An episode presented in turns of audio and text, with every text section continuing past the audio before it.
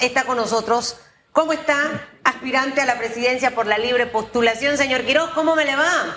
Buenos días, un placer estar aquí con ustedes y bueno. Empezó con fuerza, buenos días. Oiga, yo, yo, yo decía en el cambio comercial, no, en el cambio no, al inicio del programa, que usted y Melitón Arrocha van arriba, así como, no piense que le estoy diciendo que es como un caballo, porque sabes, con la carrera de caballo iban, ustedes van galopando. ¿Cómo van? ¿Cómo? Van adelante, van ahí. eh, Onomatopeya, la ah, niña. Van ahí en el grupo de los tres que, que- que esperan alcanzar esa firma. Y uno, y ojo, hablamos de sinceridad. Usted ahorita que va a hablar del tema de sinceridad del Tribunal Electoral. Y yo digo, ¿cómo, cómo ha pasado todo, todo este fenómeno? Porque quizás muchas personas eh, pensarían que algunas figuras que, entre comillas, están más en el día a día en la calle, iban a llevar esa delantera. Eh, figuras que se han quedado dentro de partidos políticos también. Eh, ¿Cómo ha sido este proceso para que ustedes estén arriba, señor Quiro? Y se lo digo de verdad porque, porque mucha gente también, ha- de hecho, aquí en esta mesa se han sentado, estoy tratando de recordar quién fue, y hubo algún aspirante a la libre postulación que denunció de que se estaba pagando por la firma. Eh, y de hecho que hasta el- la presidencia está involucrada pasando plata para la firma. Ante esos cuestionamientos, ¿usted qué respondería por estar ahí arriba entre los cinco primeros? El, el- el proceso ha sido un proceso muy interesante, donde evidentemente ha habido distintos enfoques, ha habido candidatos que lo han hecho con clientelismo y un montón de prácticas. Usted no lo ha hecho con Eh, clientelismo. En nuestro caso, nosotros hemos más bien convertido el proceso de búsqueda de firma en un proceso de conversar con los ciudadanos. Ok. O sea, es al revés. Y, ese Y no ha proceso- pagado tampoco por firma. No, jamás, ni nada que se parezca, nada que se parezca. Y hay una diferencia, los dos que están de primeros, ambos son miembros todavía de partidos políticos. Yo lo he dicho claramente. o ¿Quiénes sea, son los dos que o están de primeros? chicha o sea limonada. Ajá. Eh, no se puede ser una cosa y la otra, no se puede estar inscrito en un partido y estar buscando la ¿Quiénes libre están de primero? Refresqueme la memoria. En el caso de la, la diputada Rodríguez y el Ok. exministro de Rocha. Ahora, ahora bien, dicho eso, más bien hay que señalar que el proceso tiene una serie de bondades a al establecer este mecanismo de la utilización de la tecnología, pero por otro lado también el Tribunal Electoral ha venido señalando una serie de improvisaciones o llevando adelante una serie de improvisaciones que hacen que el, que el proceso se esté convirtiendo en un verdadero proceso desastroso. Un caos. Entonces hay que hacer el llamado de atención y es lo que en el día de ayer un grupo plural de precandidatos independientes intentamos hacer, llamar la atención en el buen sentido, en el sentido de que queremos que el proceso continúe de la mejor manera, en el sentido de que sabemos que el Tribunal Electoral es una de las instituciones que tiene mejor credibilidad en el país, pero que tenemos que prestarle atención porque hay muchas cosas que están pasando mal. Y eso es algo que, que tenemos que cuidar, la credibilidad del árbitro. Pero ese árbitro ha dicho que estas irregularidades recaen en el comportamiento de algunos activistas, más que asumir una responsabilidad que es, es el dueño de la app. Al principio se aceptaron, tuvo un problema, pero de en adelante ha sido uso indebido de los activistas. ¿Usted está de acuerdo que es? Ahí está la raíz del mal. El proceso te responde rápidamente. Uno, nos dicen la aplicación es la mejor herramienta, es la herramienta más transparente, eh, utilicen esa herramienta. La mayoría de los precandidatos optan por esa herramienta. Después, somos los mismos precandidatos los que vamos a señalarle al Tribunal Electoral que había vulnerabilidades. En No, teoría, sus propios errores ustedes los van a denunciar. No, no hay ni- poniéndolo de ese punto de vista, ¿no? No, pero eran errores técnicos. Ahora, no, no pasa nada. La, la herramienta es la mejor y no, terminan suspendiéndola. Y después que la suspenden por un mes, la restablecen y al mismo tiempo crean una figura que no existe en ninguna norma jurídica de inactivados, o sea, activistas inactivados. Entonces, hoy el Tribunal Electoral dice que no hay, no hay activistas suspendidos, pero en la práctica están suspendidos. Entonces, no podemos jugar con las palabras. Lo que está en juego es muy importante, es la voluntad popular. Yo quiero subrayar esto porque la audiencia tiene que prestarle atención. Es la voluntad popular. Son ya las elecciones lo que está en juego. Los ciudadanos están decidiendo quiénes están en la papeleta. Al usted decidir con su firma quién está en la papeleta, ya el proceso electoral está hoy presente. Si no se hace de manera transparente, estamos jugando con las palabras. Eh, Inactivo, Eso, eh, eso de suspendido. inactivo y suspendido es delicado y le voy a Muy explicar delicado. por qué. Hay algunos candidatos que son sus propios activistas y al estar suspendidos o inactivos, pues cualquiera de las dos figuras, resulta que el propio candidato, que es la figura central, ¿eh? resulta que él no puede mover un dedo, por lo menos con el app. Y eso es delicado. Hay un montón de candidatos de circunscripciones pequeñas, candidatos a representantes, candidatos a alcalde, incluso a diputados en circuitos eh, uninominales que están suspendidos, que están inactivos. Y eso les ocasiona un tremendo perjuicio. Y aquí quiero traer otro elemento fundamental, eh, Hugo, y es cuál es el principio fundamental de este proceso, la equidad. O sea, que todos los precandidatos tengan las mismas condiciones. Ya sabemos que estamos en un proceso en el que hay enormes diferencias entre los partidos políticos y la libre postulación. Pero además de eso, ahora crea inequidad dentro de los mismos, dentro del proceso de búsqueda de firmas para los precandidatos de libre postulación. La inequidad quiebra todo. Si usted le dice a un, a un candidato de una circunscripción pequeña que él es su propio activista, usted está inactivo. Pero es que yo realmente no estoy dentro del proceso como aspirante a la libre postulación, pero si yo estuviera, yo estuviera bien preocupada. Porque yo siento que este proceso no arrancó bien, señor Quiroz. O sea, yo me tengo que preparar para lo que viene.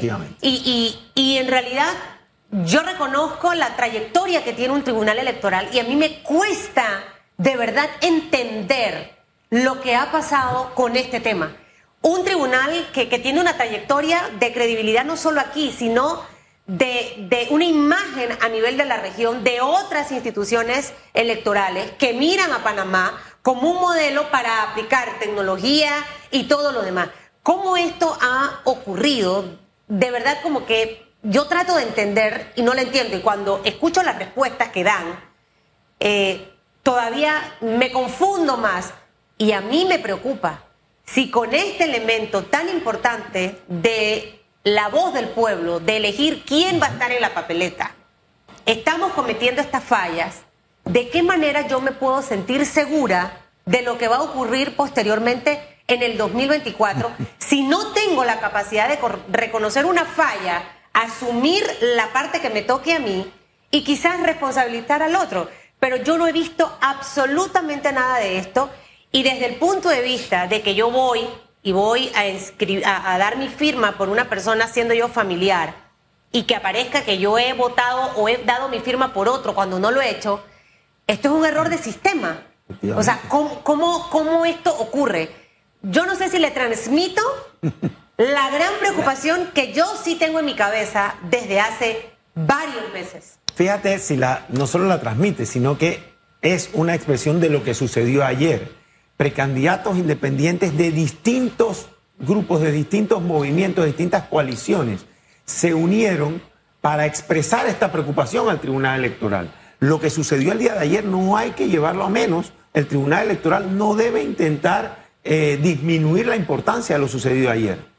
Distintas organizaciones independientes que tienen visiones distintas y que están eh, en alguna medida hasta son adversarios o competencia en la búsqueda de firmas, ayer se unieron y unidos le expresaron al Tribunal Electoral esa preocupación. Le dijeron, ojo, aquí hay una serie de, observaciones, no hay que minimizarlo, porque quiero traer algo a colación. Fíjese una de las, de, las, porque hay una cantidad de debilidades enormes. Una de las debilidades es que ahora hay un doble estatus de, estatus de ciudadanos con cédula usted tiene su cédula vigente, pero, pero tiene un estatus de actualizado. Y usted con cédula vigente, y esto me sucedió a mí en San Carlos, frente a un ciudadano hablando con el CAU en la videollamada con el Tribunal Electoral. Y el, y el, funcionario le dice, eh, no, usted no puede realizar el apoyo al precandidato porque su cédula tiene que venir a actualizarla y yo veo la cédula del ciudadano y se expira en febrero del 2024. Está vigente. no, la cédula está vigente. Dice, no, tiene que proceder a venir a actualizarla porque aquí le parece que su cédula no está actualizada. Entonces ahora habemos ciudadanos con cédula vigente actualizada y ciudadanos con cédula vigente. ¿Y qué dice el tribunal de esa denuncia, por ejemplo? ¿Qué dice? Lo que yo percibo es una minimización total. ¿Pero ya hubo respuesta, reacción por esa nueva denuncia? Ninguna. Ninguna. Ah, ahora bien, eh, eh, a mí me preocupa este tema porque, insisto, nuestra democracia no ha pasado de ser embrionaria, vamos a ser francos, tiene muchos defectos. Y el Tribunal Electoral de alguna forma siempre ha jugado un papel de primera línea para defender esa democracia. Pero la democracia no es ir a votar, no es ese No, día. no, no. Es todo un proceso. Es la decisión de cada ciudadano eso, respetar esa decisión de cada ciudadano, de ese que tiene la cédula vigente y que no la puede utilizar. Hay que respetar la voluntad del ciudadano porque él tiene un documento legal. Con, él se acredita como ciudadano de pleno derecho. Entonces, no tiene sentido. ¿Qué, ¿Qué le he dicho yo al Tribunal Electoral? Que también he tenido la oportunidad de cuestionarlo por esta situación. Ustedes tienen que sanar las heridas que se han abierto con los independientes Claro. y establecer una mesa de trabajo permanente. Exactamente. Porque esta carga pesa mucho solamente para ustedes. Tienen que cargarla en conjunto porque es la democracia de todos, del país. Y si no pasamos esta prueba, lo que nos viene es mucho más pesado todavía. Y creo que hay algún nivel de voluntad. Desde el momento en que los candidatos independientes o un grupo se acercó y dijo, oye, aquí hay una falla. Hombre, ya eso demuestra quién se va a disparar en el pie. Ahora, que hay gente que se aprovechó, eso es otra cosa. Hay que le caiga el peso de la ley. Pero tenemos que ir corrigiendo los errores, bajándome del Olimpo al mismo nivel de los demás, porque, hombre, todos cometemos errores y somos imperfectos, pero juntos podemos corregir. Hay una serie de observaciones que se han planteado. Esa serie de observaciones, el Tribunal Electoral tiene que atenderla. Nuestro interés es que el árbitro sea el mejor árbitro del mundo. Nadie se puede sentir más orgulloso que el Tribunal Electoral ojalá fuera la, mejor institución.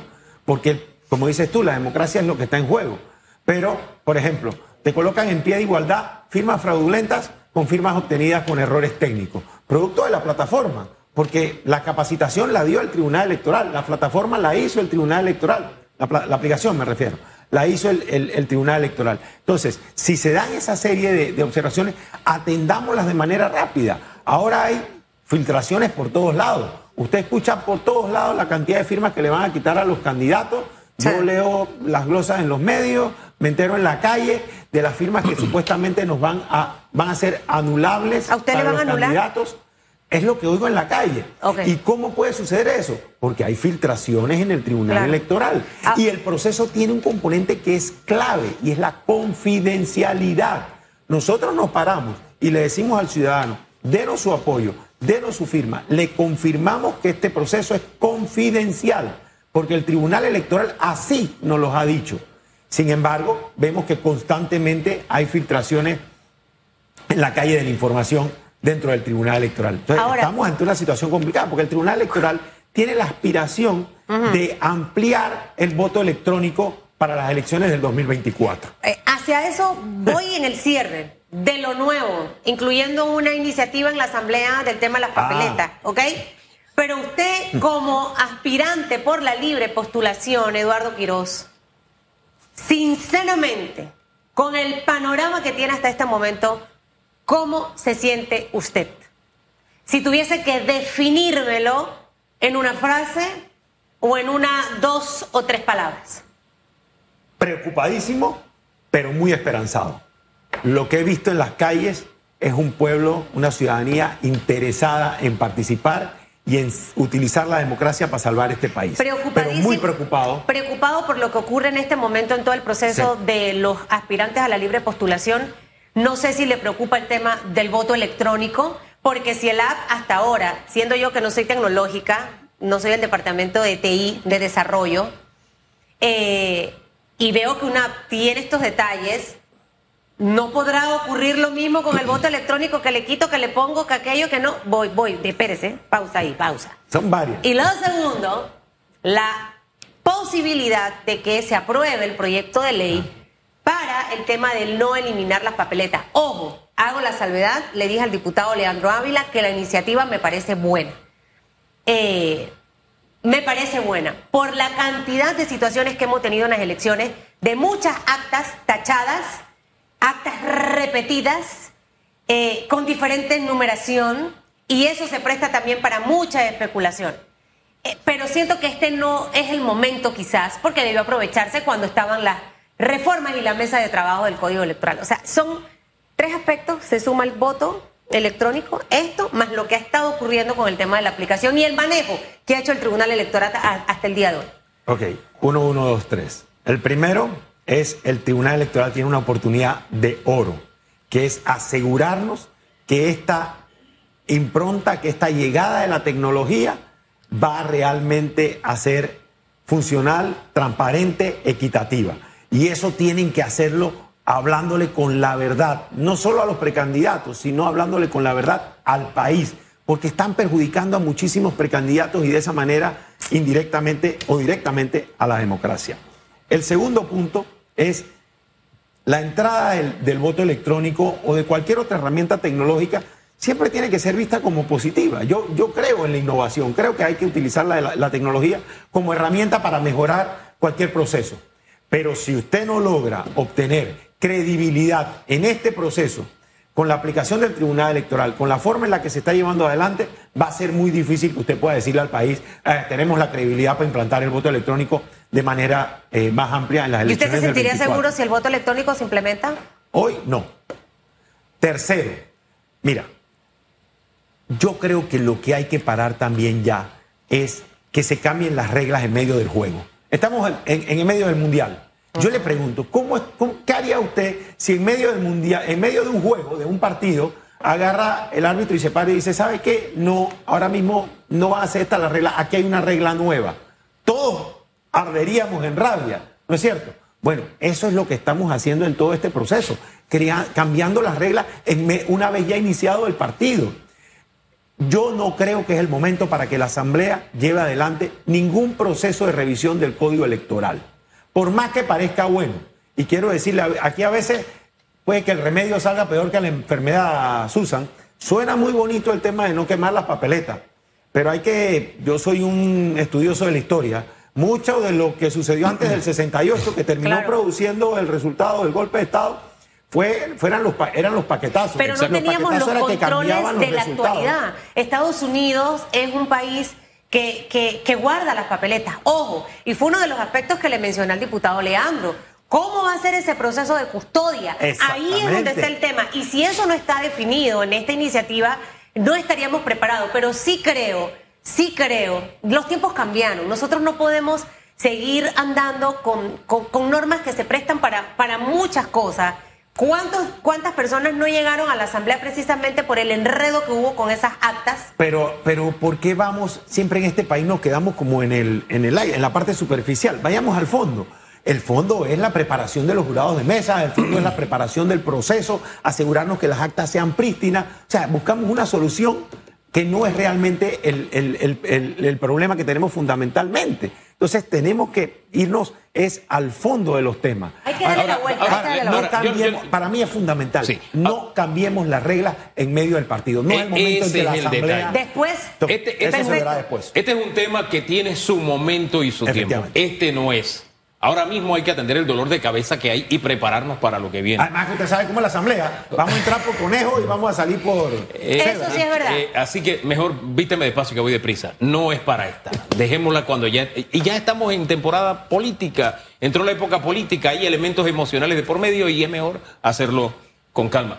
Pero vuelvo al tema de sanar las heridas con los independientes y me escriben y me dicen que es imposible trabajar con ustedes porque eh, ustedes serían juez y parte. No, lo que yo les propongo al tribunal, porque siempre hay que proponer democracia es... Eh, ellos hablan de la gran cantidad que hay, que hay demasiada, demasiados independientes, cada uno viene con su idea. Hombre, creen una mesa de trabajo en la que se canalicen las quejas, porque puede haber duplicidad de, de quejas, qué sé yo, y, esa mesa canaliza el sentir de los independientes de manera tal que sea mucho más sencillo, porque parece que la avalancha está superando las capacidades del tribunal y eso, insisto, si no se corrige, va a terminar afectando la imagen del árbitro. Yo haría un alto, yo haría un alto como institución que todos queremos salvaguardar y a la que todos queremos proteger. Y ese alto implica tener que comprender que hay una nueva realidad. Si hay una institución que sabe lidiar con distintas visiones, es el Tribunal Electoral. Ahí está la mesa de, las reformas electorales, ahí está la mesa de apertura en, distintas instancias con distintas visiones políticas, tienen que hacerlo. Si no lo hacen y no le hablan con la verdad a la ciudadanía y estamos utilizando cambio de palabras para jugar con un término que han provocado la suspensión de los activistas en una cantidad importante, en lugares donde el, candidato es su propio activista y le está ocasionando un perjuicio directo a la equidad del proceso, si eso no se resuelve, como dices tú, efectivamente esto va a traer mayores complicaciones.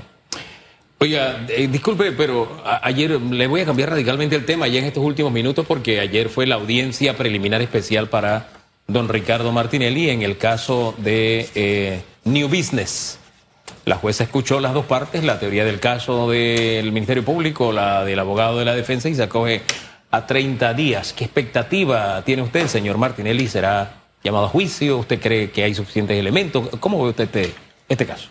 Yo lo he dicho ya muchas veces, para mí en todos estos procesos, Odebrecht, New Business, Blue Apple, no está sentado en el banquillo de los acusados el expresidente Martinelli, el presidente Varela o cualquiera de los tantísimos eh, llamados a, juicio. Para mí, quien está sentado en el banquillo de los, acusados es la Administración de Justicia. Quien tiene que cumplirle a este país es el órgano judicial y el Ministerio Público. Hugo, uno se da cuenta. Mira, tú hacías una pregunta hace un momento de la multa de 300 dólares a, un eh, bien cuidado que agredió a una, a una dama. Todos sabemos dónde está ahí la injusticia, todos sabemos ahí dónde está la falla del sistema, todos sabemos ahí cómo una vez más las instituciones están quebradas. Esto es lo mismo que sucede con todos estos casos. El órgano judicial y el Ministerio Público tienen que estar a la altura, son los que están sentados en el banquillo de los acusados. Tienen que darnos la seguridad a los panameños de que en este país hay verdadera administración de justicia. Y eso el pueblo lo sabe medir. Para mí ahí es donde está la responsabilidad principal. Hombre, coincidiendo con usted, le damos las gracias. Gracias por habernos acompañado esta mañana. No, al revés, gracias a usted. Placer estar aquí como Hombre, siempre. y que estas palabras caigan en, terreno fértil. De verdad, yo me confieso como ciudadano preocupado, preocupado. Aquí no hay una inclinación que sea hacia los independientes. Hay quienes, eh, sentados como periodistas, son, son activistas de grupos y yo respeto eso. Nosotros tratamos siempre de hacer un ejercicio que es difícil, de ser justos, ¿no? De darle a cada cual lo suyo. Y me preocupa, de verdad miro con preocupación que esta múcura no la pueda llevar el Tribunal Electoral como debe ser. Porque cuando venga entonces el gran proceso, ya va a haber un cansancio y un desgaste. Y con un. Imagínense que en el fútbol el árbitro a, la mitad del partido quede sin aire. el árbitro tiene que correr durante los 90 minutos y el tiempo extra. Y así queremos un tribunal electoral robusto, en condiciones. Y esto de verdad me preocupa que está mermando porque es como la gota. Todos los días hay una queja, hay una queja, hay una queja. Tienen que canalizar esto, superar el problema. Crear un app que, mire, como los apps básicos, cuando usted va a inscribir algo, el mismo app le dice, usted no puede continuar el proceso por tal cosa. Entonces usted para, revisa, lo, lo hace bien y termina, sencillito, sin, sin de pronto aspiramos a mucho. Mire, lo más sencillo y práctico es lo mejor, sin que la gente se tenga que meter una oración en la cabeza, que dé la fe de, de que dio su, su firma libremente, sin, pero en sus palabras, sin que él tenga que decirle. Ah, no, ahora te dicen que te van a anular la, la, Donde no dice la con la cédula vencida. Pero en la práctica no es que está vencida, sino que no está actualizada. Exacto. Entonces, esos detallitos de verdad, superémoslo porque la democracia lo necesita. Y lo peor de todo es no reconocer lo que pasa. O sea, para mí ese es el gran detonante, porque mientras yo piense que todo esté bien, no voy a hacer las correcciones. Y al final vamos a tener este malestar tanto en los de la libre postulación como el resto de los ciudadanos de este país. Siempre ante situaciones complicadas, usted escucha esto mucho, es como un cliché, pero realmente allí es donde están las grandes oportunidades. De cada error que cometemos en la vida, usted después tiene una tremenda oportunidad. Así que así lo debe ver el Tribunal Electoral. Es una crítica en un tono constructivo en realidad por el respeto que se le tiene a esta institución. Que le vaya muy bien en su recolección de firmas. Gracias. Son las 8.31 minutos. Vamos a ver qué dice la gente. Yo todavía también estoy pensando el castigo severo que vendrá de aquí hasta el 31 de diciembre para Hugo Enrique Famanía y no sé si es George o el señor Edwin, el director general y regresamos. En breve regresamos con más de Radiografía.